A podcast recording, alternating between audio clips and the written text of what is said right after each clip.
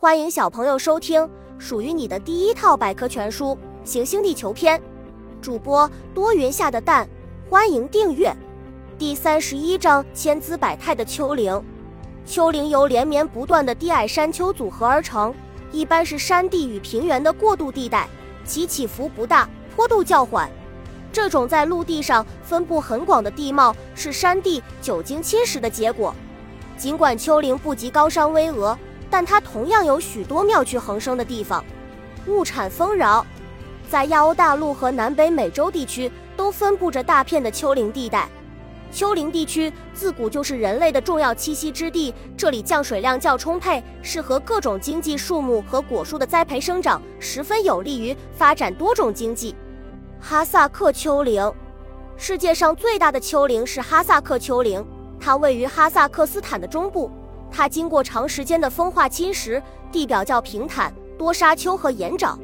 这里的矿产资源有铜、铅、锌、铬、镁、铁、石油、天然气和铝土矿等。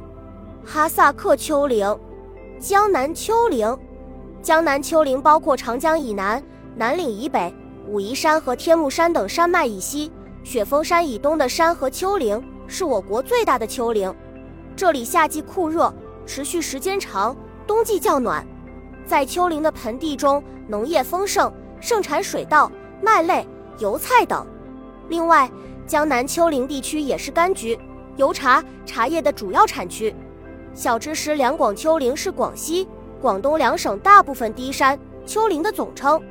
桂林山水，著名的旅游胜地桂林就属于丘陵地形，清澈见底的河水与倒映在水中的山影。以及萦绕在山间的雾霭组成美丽的画卷，因而有了桂林山水甲天下的美誉。